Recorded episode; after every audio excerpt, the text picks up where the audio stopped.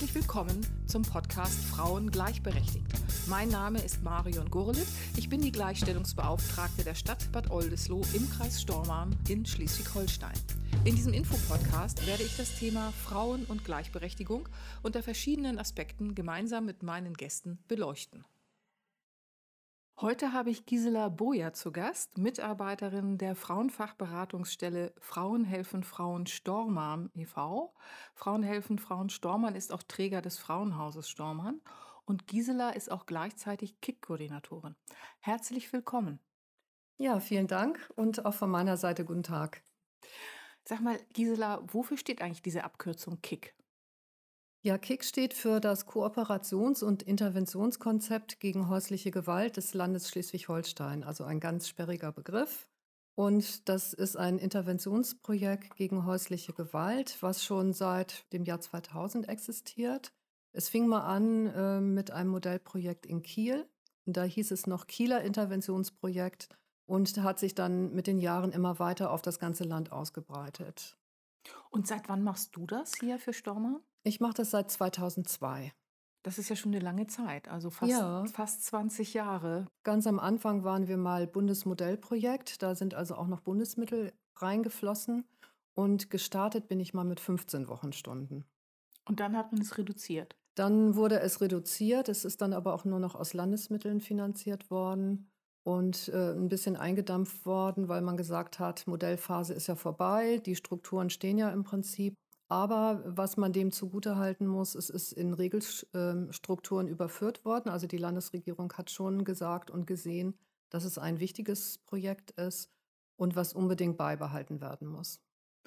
Ja, ich sag mal, die Gewalt nimmt ja nicht ab, die Gewalt gegen Frauen. Also von daher ist es ja immer erstaunlich, dass gesagt wird, Modellprojekt und dann können wir die Stunden reduzieren. Das mhm. finde ich ja immer empörend bei, bei solchen Projekten. Ähm, wie muss ich mir denn die Arbeit einer KIK-Koordinatorin vorstellen? Ja, zu Anfang war es natürlich erstmal ganz wichtig, äh, hier in der Region, ich bin jetzt zuständig für den gesamten Kreis Stormann, einen runden Tisch aufzubauen zum Thema häusliche Gewalt. Und dazu äh, habe ich alle Institutionen eingeladen, die mit dem Thema in der Arbeitspraxis auch zu tun haben. Und ähm, ein Ziel ist eben, die Vernetzung ganz gut aufzubauen, damit eben Opfer von häuslicher Gewalt schnell Hilfe bekommen und besser geschützt werden. Aber auch eine ganz konsequente Strafverfolgung gehört auch zu dem Konzept dazu. Und äh, auch ein proaktiver Beratungsansatz. Da sind wir zum Beispiel hier im Kreis Stormann als Frauenfachberatungsstelle die äh, staatlich anerkannte Stelle, die nach polizeilicher Wegweisung dann diese proaktive Beratung äh, durchführt. Proaktiv meint, wir gehen dann auf die Opfer zu. Also wir bekommen von der Polizei die Einsätze häuslicher Gewalt gemeldet und wir äh, melden uns dann telefonisch bei dem Opfer und bieten Hilfe und Unterstützung an. Und das wird gut angenommen von den Frauen, die in einer Gewaltsituation sind? Ja, also es ist ein erfolgreiches Modell. Es ist auch wissenschaftlich untersucht und begleitet worden und ausgewertet worden. Und man hat festgestellt, dass man durch diesen proaktiven Beratungsansatz tatsächlich auch viele Frauen erreicht, die von sich aus vorher noch nie mit dem Hilfesystem Kontakt hatten. Also die von sich aus wahrscheinlich auch äh, die Hilfe so alleine gar nicht gesucht hätten, weil, weil es ja doch schon auch äh, sehr hochschwellig ist, sich an eine Beratungsstelle zu wenden und zu sagen, ich bin von Gewalt betroffen, ich werde von meinem Mann geschlagen. Also ist das eine gute Methode, um sozusagen Frauen Hilfe genau. anzubieten, dieser proaktive Ansatz? Auf alle Fälle. Und das war eben gerade am Anfang der Arbeit schon ganz wichtig, da auch diese sogenannte Interventionskette aufzubauen. Also man kann sich das so vorstellen, es gibt einen Polizeieinsatz, die Polizei muss dann eben vor Ort schauen, ähm, was ist vorgefallen, muss eine Gefährdungsprognose machen und äh, eben dann auch im Einsatz entscheiden, ob es nötig ist, zum Beispiel die gewalttätige Person wegzuweisen. Das wird eben in einigen Fällen gemacht. Wir hatten im letzten Jahr zum Beispiel insgesamt 76 Datenübermittlungen der Polizei für den gesamten Kreis Stormarn. Und äh, es wurden etwa 40 Wegweisungen ausgesprochen, um da mal so eine Zahl zu haben, wie oft kommt das überhaupt vor. Genau, und wir haben etwa 250.000 Menschen, die hier im Kreis mhm. Stormarn mhm. leben und so, das muss man dann ja in ja. Relation setzen. So, also ungefähr so viel wie, sag ich mal, die Stadt Kiel Einwohner hat. Genau. Ähm, und wie ist denn das eigentlich, ähm, gibt es Kick in jedem Kreis hier in Schleswig-Holstein und auch in den kreisfreien Städten? Oder Ja, das du bist ist ja nicht die so. Einzige. Genau, wir sind zusammen 16 regionale KIK-Koordinatorinnen. Das heißt, jeder Kreis und jede kreisfreie Stadt hat eine eigene regionale KIK-Koordination. Wir sind natürlich landesweit auch vernetzt. Wir treffen uns fünf bis sechsmal im Jahr im Ministerium. Es gibt auch eine Landeskoordinatorin, die ist dort direkt im Ministerium angesiedelt. Und ab nächstes Jahr werden wir auch eine eigene Geschäftsführung bekommen, landesweit, die uns regionale KIK-Koordinatorin dann eben auch nochmal besser vertritt und vernetzt, auch in anderen Gremien. Das ist ja ein, ein Erfolg und das zeigt ja auch, wie Ja, wichtig das ist. Und das, genau, und das Ministerium ist das von äh, Frau Dr. Sütterlin-Waag, der Ministerin für genau, Inneres, Gleichstellung und Verbraucherfragen. genau, genau. Also wir gehören sozusagen immer zu dem Ministerium, das wechselt. In den letzten Jahren ist es ja ständig gewechselt. Mit jeder neuen Wahl werden ja die Ministerien dann auch in der Regel wieder neu zugeschnitten und wir gehören jedenfalls immer zu dem Bereich Gleichstellung und da dann die Unterabteilung Gewalt gegen Frauen. Und aus diesem Bereich werden dann eben auch die ganzen Frauenfacheinrichtungen wie Frauenberatungsstellen und Frauenhäuser dann auch koordiniert und finanziert.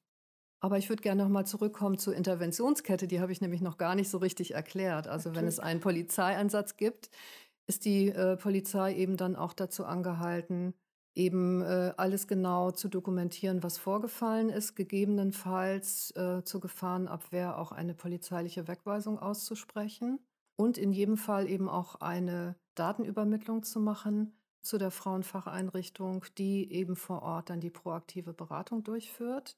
Sie müssen auch ermitteln, ob Kinder zum Haushalt gehören und wenn das der Fall ist, wird in jedem Fall auch immer eine Meldung ans Jugendamt gemacht, weil die dort dann die Aufgabe haben zu überprüfen, ob eventuell auch das Kindeswohl gefährdet ist. Das heißt, die machen dann auch zeitnah in der Regel einen Hausbesuch, nehmen Kontakt mit der Familie auf und schauen, ob es Unterstützungsbedarf auch gibt. Und wir haben von der Frauenberatungsstelle dann den Auftrag, äh, wenn wir die äh, Frauen erreichen, die von Gewalt betroffen sind, sie erstmal aufzuklären, was gibt es für rechtliche Möglichkeiten.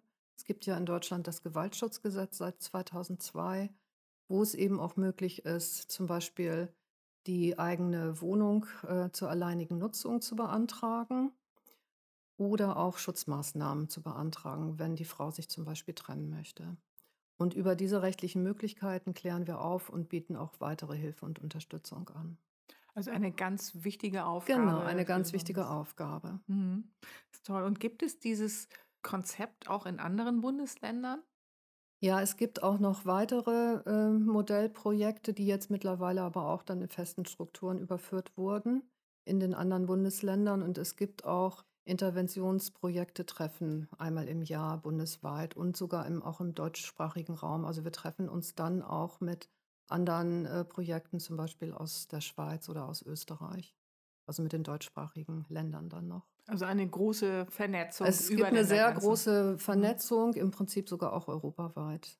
Das ist ja toll, aber das zeigt ja auch, wie wichtig es ist, dass es dieses Genau. Angebot gibt und es zeigt auch, dass Mhm. eben Gewalt gegen Frauen nichts ist, was vor Ländergrenzen oder den, den Genau. Grenzen von Bundesländern Halt macht und dass es ein gesellschaftliches Problem ist, das, das überall stattfindet, in jeder Ja. Gesellschaft, was ja schlimm genug ist. Ja, genau. Aber es ist eben auch, ähm, wird dadurch auch sichtbar, dass es eben auch ein gesamtgesellschaftliches Problem ist, wovon eben weltweit äh, auch Frauen betroffen sind von Gewalt. Und äh, in Deutschland, um nochmal auf die andere Frage zurückzukommen, was vielleicht eher bekannt ist, ist, ist das große Projekt in Berlin. BIG mit Abkürzung genannt, Berliner Interventionsprojekt gegen Gewalt an Frauen, die auch federführend ganz viel an Material erarbeitet haben, wovon wir hier in Schleswig-Holstein auch mit profitiert haben. Was würdest du dir denn wünschen? Wie könnte man sozusagen dieses Kick-Konzept hier für Schleswig-Holstein noch verbessern? Was bräuchte es eigentlich, damit es noch, noch besser läuft? Also du sagtest ja, du hast nur wenige Stunden pro Woche Mhm.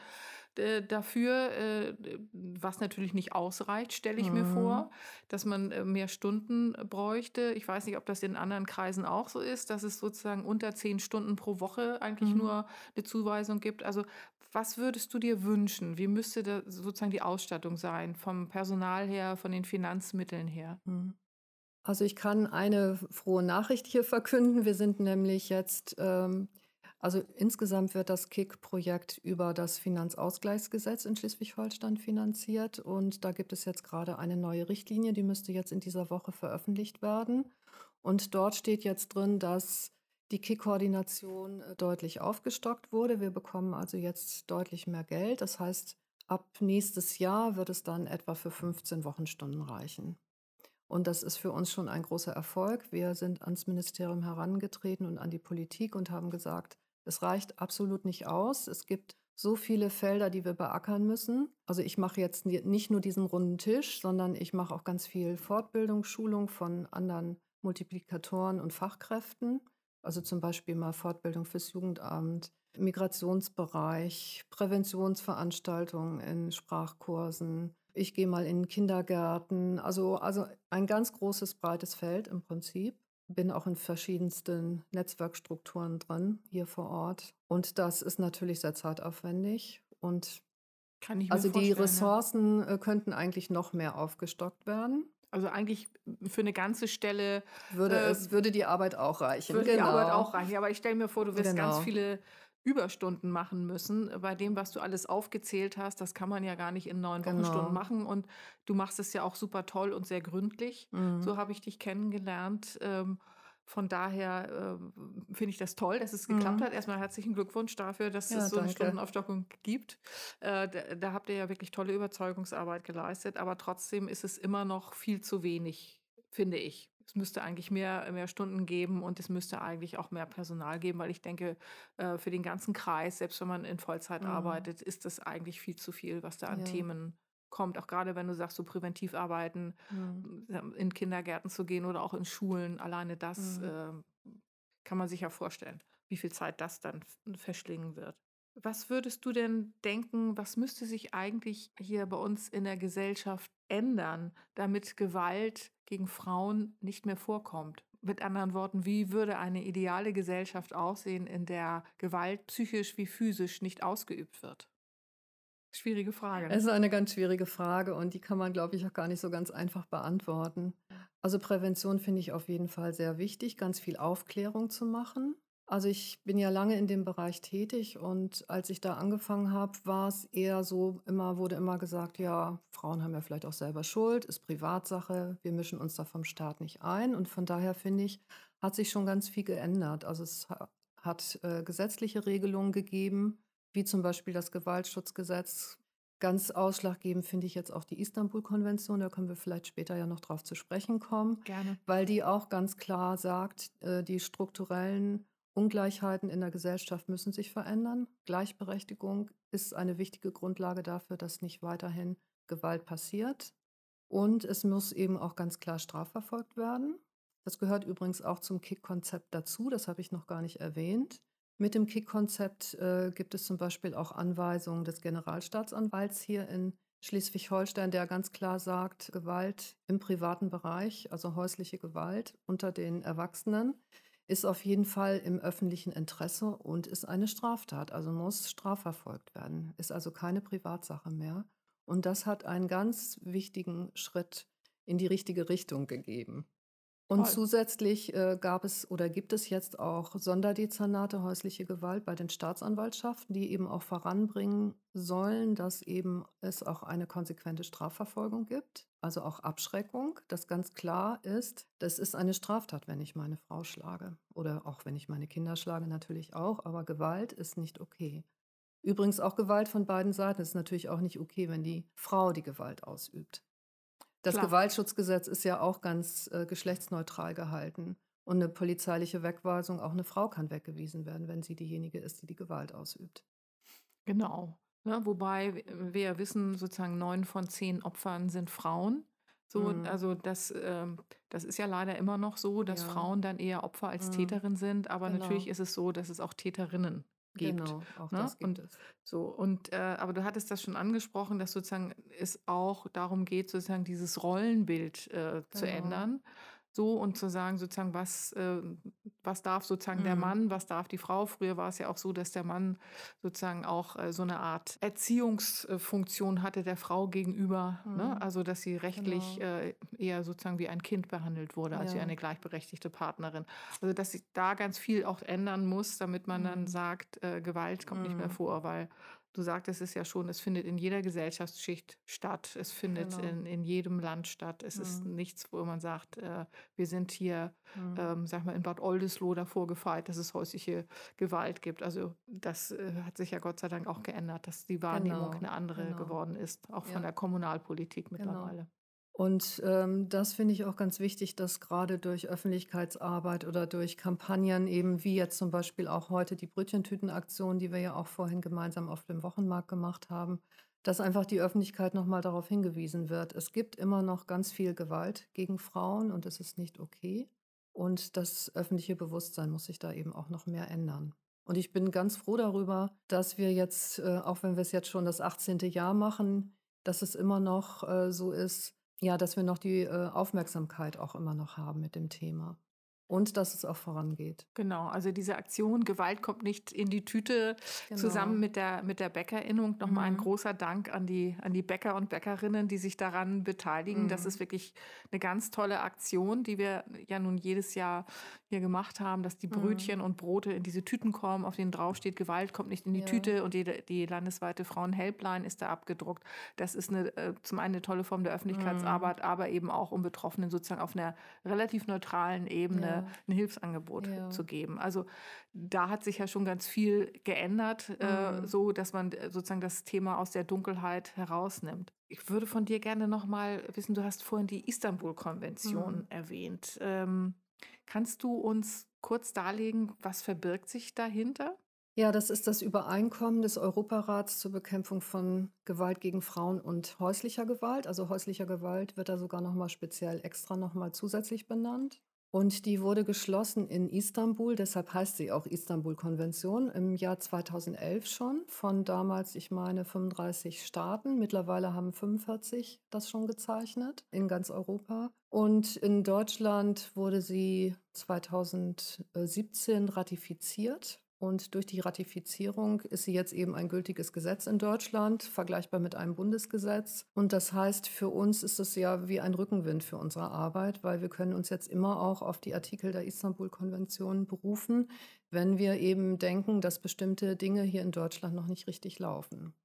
Und das ist ein sehr umfangreiches Gesetz oder Übereinkommen, was zu ganz vielen Bereichen eben auch Stellung bezieht und Forderungen stellt. Und dadurch, dass Deutschland das ratifiziert hat, verpflichtet sich der Staat auch dazu, das hier auch umzusetzen. Also zum Beispiel steht da drin Schutz äh, vor Gewalt, dass eben ausreichend äh, Frauenhausplätze vorgehalten werden müssen oder dass auch ausreichend das Unterstützungssystem mit Frauenberatungsstellen auch äh, vorgehalten werden muss, dass Frauen eben ganz leichten Zugang zu Hilfe haben. Und da sagen wir zum Beispiel, das reicht in Deutschland noch nicht. Und wir können uns dann immer auf die Artikel berufen der Istanbul-Konvention. Kannst du uns vielleicht nochmal diese landesweite Frauen-Helpline nennen? Äh, die deutschlandweite Helpline, mhm. ja. Ähm, das ist zum Beispiel auch ein Ergebnis der Istanbul-Konvention. Da ist nämlich, äh, da steht auch drin, dass äh, die Länder, die ratifiziert haben, eben auch ein niedrigschwelliges Beratungsangebot machen müssen, also vorhalten müssen, wie zum Beispiel diese Helpline, die jetzt die Bundesregierung, und das Hilfetelefon heißt es, das Hilfetelefon, äh, was Deutschland eben jetzt vorhält. Und äh, da ist, äh, ist Deutschland darauf hingewiesen worden, dass es noch kein flächendeckendes deutschlandweites Hilfetelefon gibt durch die Istanbul-Konvention. Und das musste dann von der Bundesregierung eingerichtet werden. Das äh, gibt es jetzt seit einigen Jahren und das ist ein wirklich niedrigschwelliges Angebot rund um die Uhr, also 24 Stunden erreichbar und ähm, bietet Unterstützung an, natürlich in erster Linie für Betroffene von Gewalt. Äh, was besonders ist, dass eben äh, in 23 unterschiedlichen Sprachen dort eben auch Beraterinnen tätig sind, die eben auch ganz schnell zugestaltet werden können. Das heißt, Frauen, die sich dorthin wenden, können dann auch in ihrer Muttersprache beraten werden. Das ist schon was ganz herausragend Besonderes und auch aber sehr wichtig, Weil man kann sich vorstellen, äh, für die Frauen, die nicht ausreichend Deutsch sprechen oder in so einer besonderen emotional angespannten Situation sind, ist es natürlich schon auch ganz wichtig und toll, dass sie in ihrer Muttersprache dann darüber sprechen können. Ja, ich möchte auch hier nochmal die Nummer des Hilfetelefons nennen. 0800 0116 016. 24 Stunden, rund um die Uhr erreichbar, kostenlos, bietet Unterstützung an für Menschen, die von Gewalt betroffen sind, aber auch für Angehörige oder auch für Institutionen, die sich dort einfach nur beraten lassen möchten. Toll, dann bedanke ich mich bei dir, Gisela. Ich fand, das war eine sehr informative Zeit, die wir hier miteinander verbracht haben. Und ich möchte nochmal sagen, du hast das jetzt gut 20 Jahre lang gemacht, die KIK-Koordinatorin für Stormann. Du gehst Ende diesen Jahres in Rente, was ich persönlich sehr schade finde, weil ich finde, es war immer eine sehr angenehme und produktive Art, mit dir zusammenzuarbeiten. Und bedanke mich sehr herzlich, dass du so viel für diesen Kreis getan hast und für die Frauen hier. Vielen herzlichen Dank. Und ich drücke dir ganz doll die Daumen, dass du eine tolle Zeit hast, wenn du nicht mehr tätig bist als Kick-Koordinatorin. Ja, vielen Dank, liebe Marion. Und auch danke, dass du mich hier heute eingeladen hast und ich nochmal die Chance hatte, auch noch ein bisschen aus der Arbeit zu erzählen. Ja, das sozusagen nochmal in die Welt zu tragen, dieses wichtige Anliegen. Und auch an dich herzlichen Dank. Und ich kann das nur bestätigen, die Zusammenarbeit war immer sehr äh, ja, lustvoll auch und hat Spaß gemacht. Und das ist ja auch das, was die Netzwerkarbeit auch im KIK-Netzwerk ausmacht. Andere motivieren, mitzuarbeiten an einer großen Sache. Vielen Dank. Ja, ich danke dir auch. Alles Gute.